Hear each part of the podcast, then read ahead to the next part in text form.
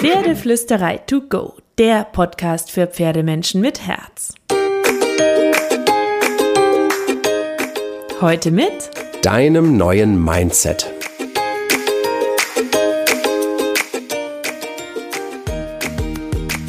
Einen wunderschönen guten Morgen und ich hoffe, du hattest auch wieder eine magische Woche mit deinem Pferd. Zur Magie und zum Glitzern gehört ja auch, dass wir im Reinen mit uns selber sind, dass wir im Reinen mit unserem Pferd sind und dass wir das richtige Mindset haben und die richtigen Gedanken und Sätze durch unseren Kopf schwören. Und dann gibt es immer wieder diese Sätze, die so anti-Glitzer sind, die so richtig, richtig anti-Glitzer sind in der Reidewelt. Das Gegenteil von Glam, das Gegenteil von Glitter, von Magie, von allem, was schön ist. Du siehst, oh, ich könnte mich aufregen schon, wenn ich drüber nachdenke, dass ich gleich diese Sätze mit dir durchsprechen werde. Und ich habe mir mal so ein paar Sätze rausgesucht, Reitersprüche, Reitersätze, Sprüche, die ich nie mehr hören möchte. Nie mehr. Und wenn wir die alle endlich aus unseren Köpfen streichen würden, dann hätten wir so viel mehr Magic, so viel mehr Magie, so viel mehr schöne Momente mit dem Pferd. Deswegen geht es heute um naja, so eine Art Bullshit-Bingo, nicht wirklich, aber Reitersätze und Sprüche, die dringend, dringend, dringend endlich von allen, allen Reiterbüchern, allen Reiterblogs, allen Reiterköpfen gelöscht gehören. So. Dazu gehören so Sätze wie der Gaul verarscht dich doch oder Hilfszügel zeigen dem Pferd den Weg zur richtigen Kopfhaltung oder mach den Sperrriemen drauf. Der Gaul ist ja noch nicht ruhig im Maul. Also, das sind nur so ein paar Beispiele. Die will ich jetzt heute mal mit dir angehen, durchgehen, durchsprechen. Vielleicht hast du ja selber schon den einen oder anderen dieser Sprüche gehört und entweder hat dein Bauch ein bisschen angeklingelt und dir gesagt, also irgendwas stimmt da nicht da dran an dem, was mir da immer wieder erzählt wird, oder Du machst manches vielleicht davon auch noch so, weil du es immer schon so gemacht hast, weil alle Reitlehrer dir sagen, dass du es so machen sollst, weil du dir noch nie Gedanken darüber gemacht hast, weil es dir noch nicht aufgefallen ist. Das ist auch in Ordnung, weil nobody's perfect. Niemand von uns ist perfekt. Niemand, niemand, niemand. Und der, der den, ähm, den ersten Fehler macht, der werfe bitte mit Pferdehäpfeln um sich. Nein, wirklich, es ist so. Wir alle sind nicht perfekt, wir alle machen Fehler, aber wir alle können besser werden. Und was ist schöner, immer das Gleiche zu machen, ohne es zu hinterfragen, weil man Angst hat, dass man vielleicht mal Fehler gemacht haben könnte und sich die Fehler nicht eingestehen will? Oder zu forschen, zu wissen, offen zu bleiben, Fehler als solche zu erkennen und in Zukunft besser zu machen. Deswegen wollen wir heute mal über so ein paar Sätze reden, die mir regelmäßig den Puls in die Höhe treiben ähm, oder wo ich den Kopf schütteln möchte oder denjenigen schütteln möchte, der sie äußert. Ähm, und das ist auch wirklich nicht anklagend oder böse gemeint. Also wenn du dich in einem dieser Sätze wiedererkennst, dann fühle dich nicht von mir angegriffen. Vielleicht hast du auch gute Argumente, warum du es trotzdem anders machst oder du benutzt das eine oder andere Equipment-Tool, das ich erwähne, so versiert, dass du genau weißt, was du tust und dass du es vielleicht in einem sinnvollen therapeutischen Zweck anwenden kannst, wobei mir keiner einfällt, aber ich bin ja auch offen und tolerant und freue mich über neues Wissen. oder ähm, dir ist manches bislang noch nicht aufgefallen oder du hast es nicht registriert oder alle deine Reitlehrer haben das bislang zu dir so gesagt. Das ist in Ordnung. Dann kannst du ja vielleicht den Gedanken oder den Satz in dir drin mitnehmen und in den nächsten Wochen immer mal wieder begrübeln und durchdenken und vielleicht, vielleicht, vielleicht kommst du dann auch an den Punkt, dass du diesen Satz streichen möchtest. Denn das eine oder andere habe ich auch schon so gemacht, bevor ich angefangen habe, mehr über die Dinge nachzudenken, weil Reitlehrer mir gesagt haben, dass man das so macht. Und es ist nur natürlich, wenn man mit etwas anfängt oder wenn man sich in einer Welt bewegt, dass man vielleicht manchmal jahrelang oder auch eine gewisse Zeit Fehler macht und immer wieder macht und sie nicht verbessert und verändert, weil es einem keiner sagt oder weil man nicht den Menschen begegnet, die es einem sagen würden. Oder weil man die falschen Wege, ich sag mal in Anführungsstrichlein falsch, weil ich es für falsch halte, aber das ist jetzt meine persönliche Meinung bei diesen Sätzen, ähm, falsche Wege vielleicht immer gelaufen ist. Und das ist auch in Ordnung und dafür muss man sich nicht schämen und da muss man sich nicht selber böse sein und dann darf man sich auch nicht über sich selber ärgern. Man darf sich nur über sich selber ärgern, wenn man etwas erkennt und es dann nicht ändert. So, das war mein erstes Wort zum Dienstag. Und es ist auch so, und das kommt als mein zweites Wort zum Dienstag, bevor wir dann über die Sätze sprechen. Gerne werden ja auch so Reitersprüche mit so einem Nimbus des alleinigen Rechts, des allwissenden Pferdemenschen, des gütigen Helfers, des besserwissenden Superprofis geäußert. Dieser Wer nicht für mich ist, ist gegen mich Attitüde oder wer nicht handelt wie ich, liegt falsch Attitüde. Wer nicht zustimmt, der hat sowieso keine Ahnung von Pferden Attitüde. Solltest du also selber damit kämpfen, dass du diese Sätze nicht mehr hören möchtest und du bekommst immer eine Welle dieser Attitüde entgegengeworfen, wenn du das äußerst, dann darfst du getrost entspannen und lächeln, denn du machst es richtig, finde ich, ohne dir alleine recht habende Attitüde haben zu wollen.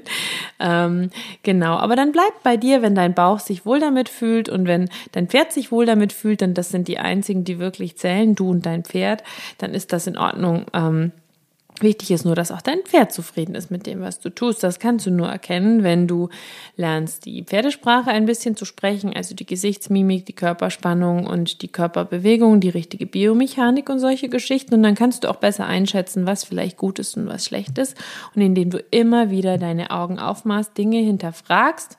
Manchmal wirst du an den Punkt kommen, wo du sie hinterfragst und feststellst, doch cool, habe ich richtig gemacht.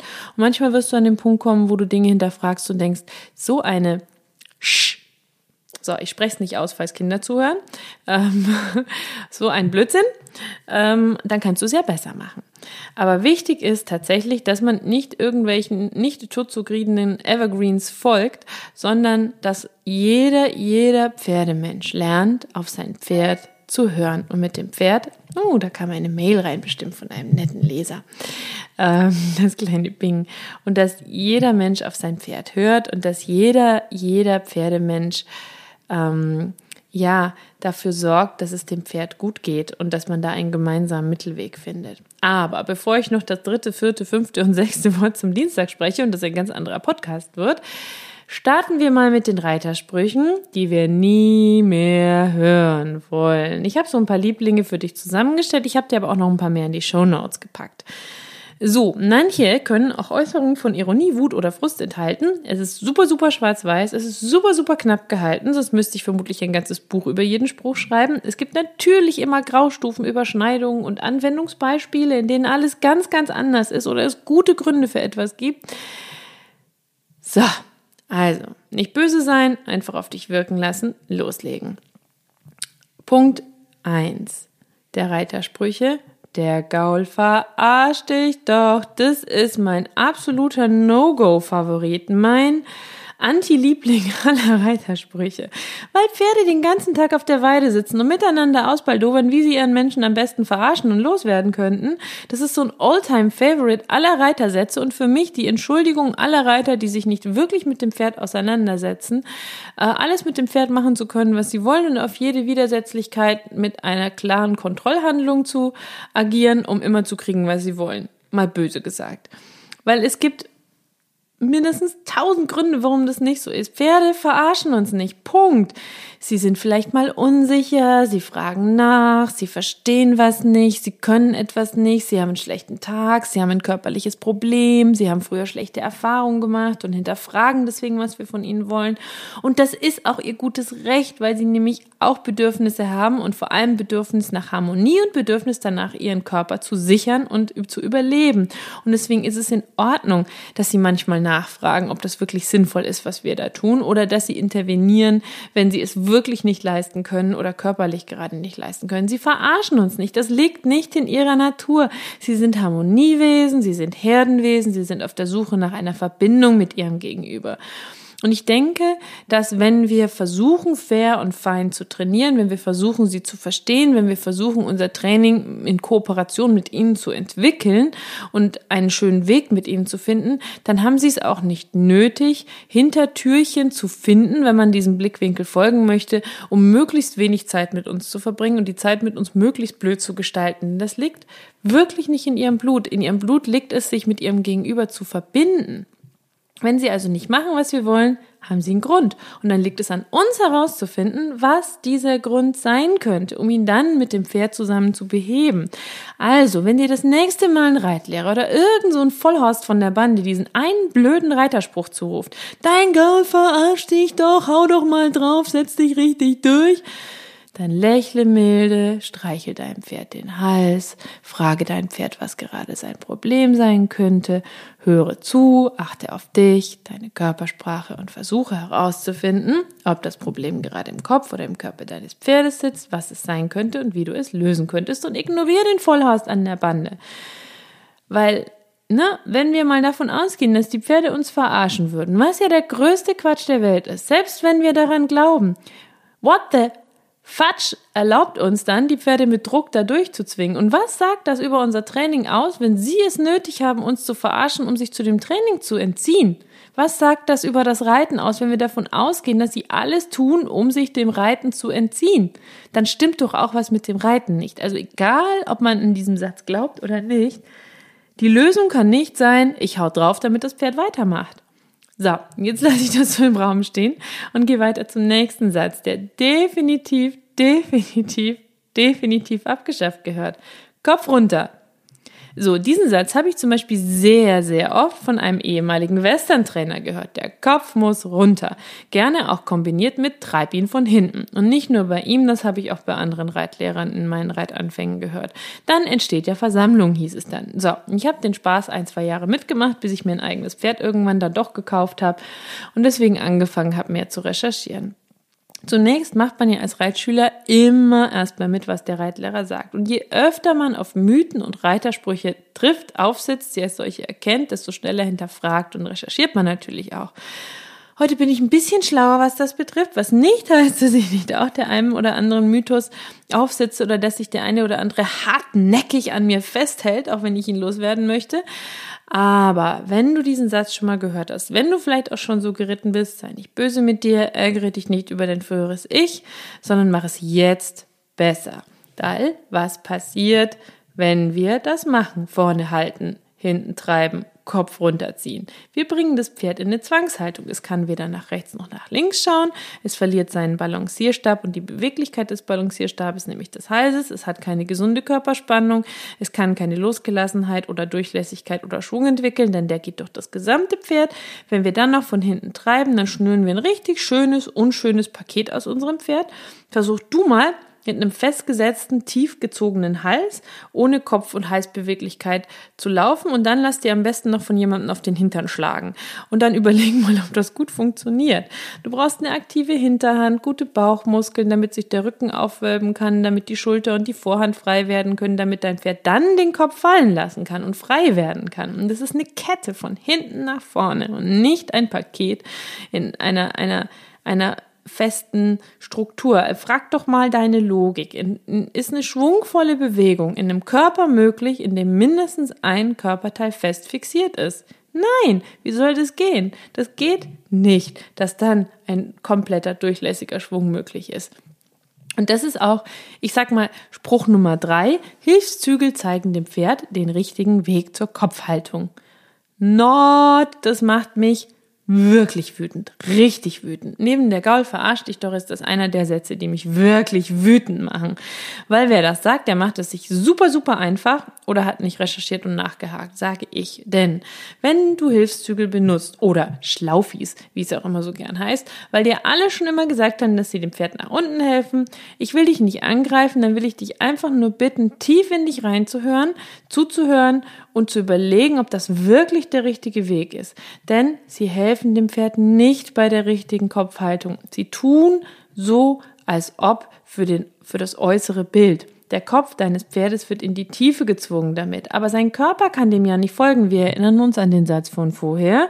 Wie soll denn Schwung entstehen, wenn ein Körperteil festgebunden ist? Dann sieht das vielleicht so aus, als ob das Pferd den Kopf senkt, aber es ist in einer richtigen Krampfhaltung. Und das hat nichts mit einer schönen Kopfhaltung zu tun, die sich natürlich aus einer schönen Bewegung ergibt, die sich aus Loslassen und Lockerung ergibt und nicht, nicht, nicht aus Hilfszügeln. Das kann der Schwung gar nicht, wenn der Kopf und der Hals in der Zwangsposition gesteckt wurden. Dann hat dein Pferd den Kopf nicht frei, weder für den Kopf noch für den Körper noch für sein Basisgefühl noch für seine Balance. Im Gegenteil, das sorgt für Zwangshaltungen, Krampfhaltungen. Das kann zu Verspannungen führen. Daraus können Schmerzen werden. Das Pferd lernt wirklich garantiert nicht den Rücken loszulassen und schwungvoll zu laufen. Du merkst, ich werde immer dramatischer in meiner Stimmlage, weil das wirklich, wirklich Bullshit ist. So, das führt nämlich zu dem Gegenteil. Guck dir mal Pferde an, die mit Hilfszügen laufen. Oft laufen die eher mit einem durchgedrückten Rücken oder einem festen Rücken, die laufen unter Spannung. Die lernen nicht mit der Hinterhand unterzutreten. Die sind nur Gott froh, wenn diese Krampfhaltung endlich endet, wenn der Hilfszügel rauskommt und laufen dann überhaupt nicht mehr Richtung Versammlung, weil sie alles locker lassen, weil sie endlich, endlich, endlich rauskommen. Es entwickelt tatsächlich eher falsche Spannungen im Körper, baut eher ausgleichende falsche Muskulatur aus und es wird eher schlechter und schlechter laufen dadurch. Also, Bitte Hilfszügel, wenn du sie in deinem Stallschrank hast, schmeiß sie weg und kauf dir den Longenkurs von Babette Taschen. Oder kauf dir den Lockerungskurs von Hero. Den verlinke ich dir super, super gerne in den Show Notes. Da erklärt sie Schritt für Schritt für Schritt, wenn du es nicht mit Longieren so hast. Und wenn du einfach nur simple, coole Übungen für ein lockeres, schwungvolles Richtung Versammlung gehendes Pferd möchtest, dann hol dir den Lockerungskurs von, von Hero bei uns im Campus. Ich verlinke dir den in den Show Notes. Da erklärt sie Schritt für Schritt die verschiedenen gymnastizierenden Übungen. Das kostet dich zehn Minuten deiner Zeit mit dem Pferd am Platz. Zehn Minuten. Das ist nichts. Und du kannst ohne Hilfszügel, ohne alles immer schöner und schöner mit deinem Pferd reiten. So, noch so ein Reiterspruch könnte ich auch gut und gerne darauf verzichten. Und wenn ich jetzt drei Hörer verliere, weil die das alle ganz anders sehen, dann ade. Ich mag nämlich diesen Ausrüstungsgegenstand Überhaupt nicht. Ich finde, er hat nichts am Pferd verloren. Der Sperrriemen. Mach den Sperrriemen drauf, dann wird der Gaul endlich ruhig im Maul. Oder mach den Sperrriemen drauf, der Reiter hat so unruhige Hände. Das muss, das, das, das hält die Trense im Maul. Wenn der Gaul das Gebiss mit der Zunge rausdrückt, knall ihm doch den Sperrriemen drauf. Bei Reitanfängern ist der Sperrriemen besser für das Pferd, weil die das Gebiss sonst zu sehr im Maul herumzerren. Ich mach den doch gar nicht so fest zu. Alle diese Sätze möchte ich gerne einmal dick und fett durchstreichen. Bitte, bitte, machst du mit? Bitte. Zum Sperrriemen habe ich auch einen super ausführlichen Artikel geschrieben. Ähm, deswegen ähm, führe ich das jetzt nicht großartig weiter aus, aber der Sperrriemen findest du auf der Pferdeflüsterei, verlinke ich dir auch gerne in den Show Notes. Der Sperrriemen ist echt so ein, so ein Bisch, eine Mythos der Reiterwelt. Wirklich, der gehört so dermaßen abgeschafft. Denn ähm, wenn ein Pferd unruhig im Maul ist oder das Gebiss mit der Zunge loswerden werden will, welches Recht dieser Welt haben wir, dem Pferd das Maul zuzusperren? Es sagt uns etwas damit. Und zwar, dass es unzufrieden ist. Dann sollten wir doch was an unserer Reiterei ändern, nicht dem Pferd einfach das Maul verbieten. Oder den Osteopathen oder den Tierarzt oder den Physio rufen. Was Punkt zwei mit den Reitanfängern betrifft. Ja, ein Gebiss in der falschen Reiterhand kann, Reiterhand kann dem Pferd Schmerzen bereiten. Aber warum binde ich dann auch noch einen Riemen drum, damit ich das irgendwie hinkriege? Dann würde ich doch viel eher vorschlagen, dass Reitanfänger erstmal in die Sitzloge gehören, bei der Bodenarbeit verstehen lernen sollten, wie Pferde ticken, vielleicht auch gebisslos ihre ersten Stunden auf einem super gut ausgebildeten Schulpferd starten. Das würde aber bedeuten, dass Reitlehrer sich mehr Zeit und Geduld mit den Reitanfängern nehmen müssen, dass sie viel mehr erklären müssen, dass Reitanfänger viel länger auf selbstständiges Reiten verzichten müssten, dass Reitschulen ihre Schulpferde ordentlich ordentlich halten und ausbilden müssten, Korrektur reiten müssten, genug Schulpferde haben müssten, dass das Einzelne nicht überlastet wird. Das wiederum macht Reitunterricht sehr teuer und für den einen oder anderen unattraktiver. Na, dann knallen wir doch lieber den Sperrriemen rum und reden es uns schön. So, dumm gelaufen für die Pferde, würde ich sagen. Wenn du noch mehr dazu erfahren willst, dann klick dich in den Artikel rein, da erkläre ich das nochmal sehr, sehr ausführlich, auch was da in der Anatomie passiert und so weiter und so fort. Ähm, ich habe ja noch tausend Sprüche, aber damit dieser Podcast keine 30 Jahre wird, nehme ich noch zwei, drei, ähm, die ich dir ähm, beschreiben möchte, die mir so in den Kopf schießen, ähm, die ich dir einfach mal sage. Ansonsten poste ich demnächst auch ein paar von den Sprüchen auf Instagram, dann kannst du die da auch nachlesen auf unserem Instagram-Account. So, ohne Gebiss ist dein Pferd nicht so gut kontrollierbar oder gut zu gymnastizieren, auch nicht und es wird außerdem zum unkontrollierbaren Monster im Gelände.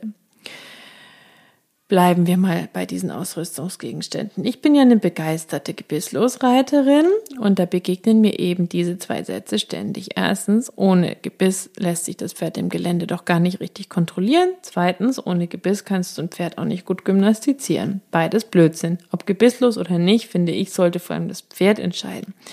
Es gibt Pferde, die den Druck auf der Nase nicht gern mögen und deswegen vielleicht in der gebisslosen Zäumung nicht so zufrieden laufen wie mit einem Gebiss. Und es gibt Pferde, die mit keinem Gebiss wirklich richtig glücklich sind, aber lieber gebisslos geritten werden wollen. Letztlich steckt hinter jeder Zäumung natürlich auch ein bisschen Druck. Und die Frage ist jetzt, mit welchem Druck geht das Pferd am liebsten um und wie fein reitet das Pferd mit dieser Zäumung? Es ist das Maul des Pferdes und deswegen finde ich, muss das Pferd mitentscheiden. Und ein Pferd wird vor allem dann kontrollierbar, wenn die Ausrüstung gut sitzt, wenn es keine Schmerzen hat, wenn es bequem ist, wenn es den Reiter gut tragen kann, wenn es eine gute Beziehung zum Reiter hat und der Pferdemensch ihm Sicherheit geben kann und die beiden eine gute Kommunikation haben. Je mehr Sicherheit der Pferdemensch seinem Pferd also geben kann, desto größer wird der Sicherheitsfaktor beim Ausreiten. Weil das Pferd sich dann natürlich mehr an der Reaktion seines Menschen, seiner Herde orientieren wird, als an der Umgebung oder irgendwelchen Gruselgespenstern. Natürlich kann auch das liebste Pferd unter dem besten Reiter mal erschrecken, keine Frage, aber auch dann hilft ein Gebiss nur bedingt weiter. Du kannst natürlich mit einem Gebiss den größeren Schmerzreiz senden, aber wenn ein Pferd wirklich im Panikmodus ist, dann schießt so viel Adrenalin durch seinen Körper, dass auch ehrlich gesagt ein schmerzhaft angezogenes Gebiss nicht mehr viel hilft. Da ist es viel eher wichtig, dass die Beziehung stimmt, dass du dein Pferd gut einschätzen kannst, dass du dann, auch wenn du merkst, es wird nervös und lässt sich von oben nicht beruhigen, eher absteigst und ihm Seite an Seite ein bisschen Sicherheit gibst. Ähm, ich kenne auch Pferde, die in der Kandare immer durchgegangen sind im Gelände, aber mit dem gebisslosen Sidepull nie, weil so eine Kandare kann nun mal auch Schmerzreiz liefern und das kann auch ein Grund zum Durchgehen sein. Und wenn das Pferd durchgeht, dann hilft viel mehr als wild zu ziehen, denn die meisten Pferde machen sich dann zurecht fest, egal ob mit Gebiss oder ohne, den Kopf durch Impulse nach innen zu biegen, indem du den inneren Zügel nach innen oben annimmst. Dann biegst du den Hals deines Pferdes und das Pferd muss langsamer werden, weil es sozusagen seinen Stabilisator ein Stück weit ja nicht verliert, aber der umgelenkt wird. Und je nachdem, wie schnell das durchgehende Pferd ist, musst du ein bisschen aufpassen, dass du schön langsam vorgehst und nicht hier den Kopf rumreißt, weil dann verliert es natürlich das Gleichgewicht dabei.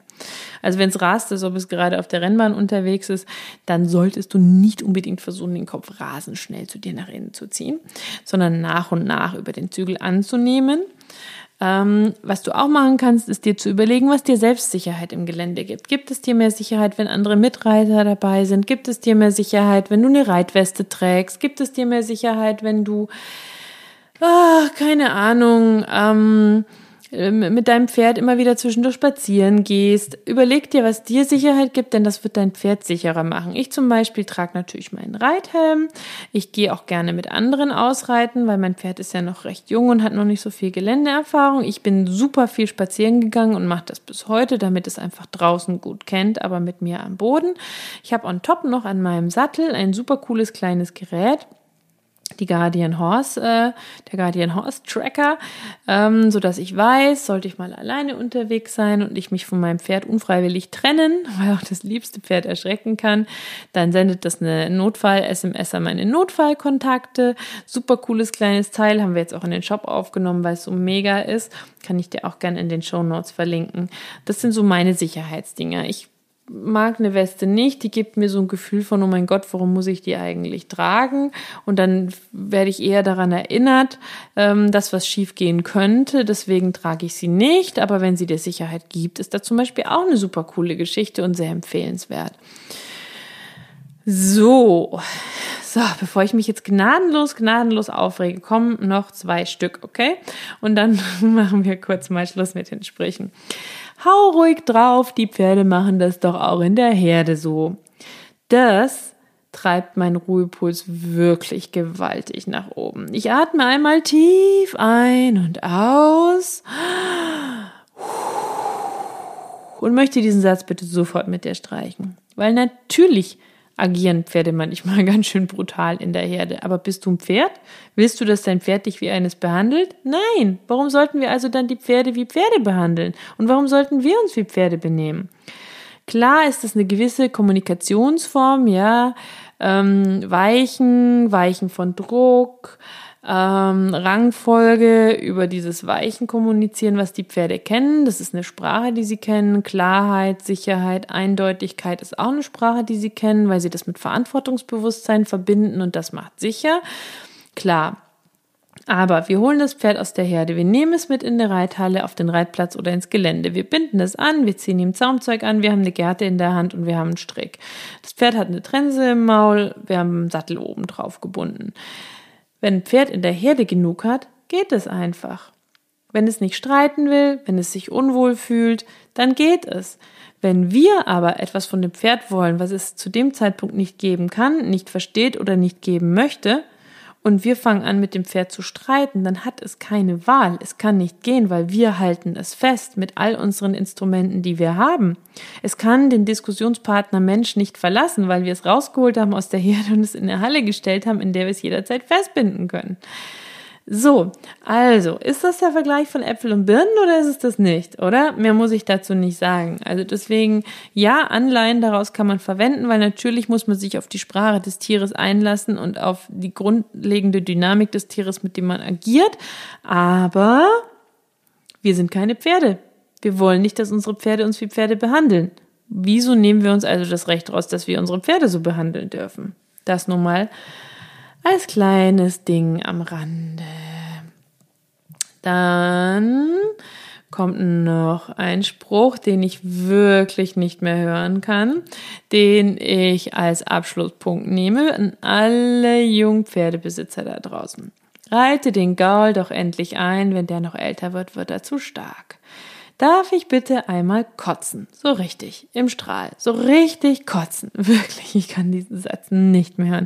Und du ahnst nicht, wie oft ich ihn zum, im Zusammenhang mit meiner Jungstunde gehört habe. Und ich habe wirklich nie darum gebeten, ihn zu hören. Er wurde mir immer, immer ungebeten um die Ohren gehauen. Immer von irgendwelchen Besserwisser, Rechthaber, Tusneldas und Typen. Entschuldigung. Ähm, denn was sagt es über unsere Art des Trainings aus, wenn wir davon ausgehen müssen, dass wir körperlich und geistig schwache Pferde brauchen, damit sie sich nicht wehren? Punkt eins. Zweitens, was sagt es über uns aus, dass wir es in Ordnung finden, uns auf körperlich schwache Pferde zu setzen, ergo die uns auch gar noch nicht so richtig gut tragen können?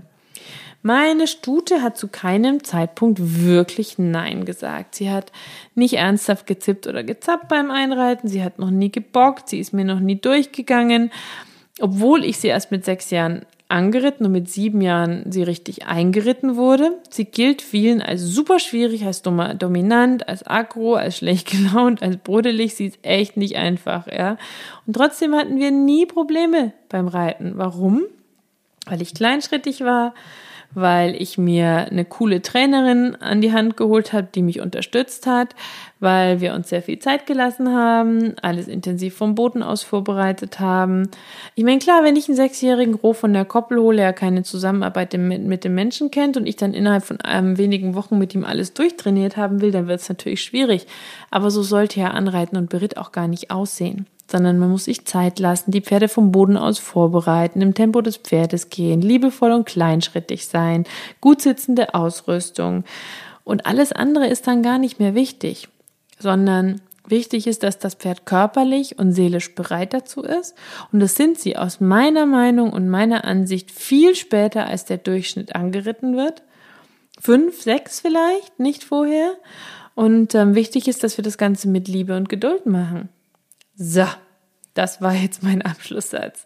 Der gilt sowieso für alles. Mit Liebe und Geduld. Mit Liebe und Geduld. Aber das machst du bestimmt, sonst würdest du ja auch nicht so einen Podcast wie meinen hören, wo es ja immer ganz viel Kuschel und Puschel geht. Auf jeden Fall schicke ich dir ganz viel Liebe und Geduld. Ähm, für dich mit deinem Pferd, für deine Zeit mit deinem Pferd. Wunderschöne Momente, Momente wünsche ich dir. Eine wunderschöne Woche und ähm, ich hoffe, dass du viele Glanz, Glitter und Glamour-Momente hast und all diese Sprüche in eurem Leben sowieso nicht vorkommen. Und jetzt kaul deinem Pferd einmal dick und fett das Fell von mir.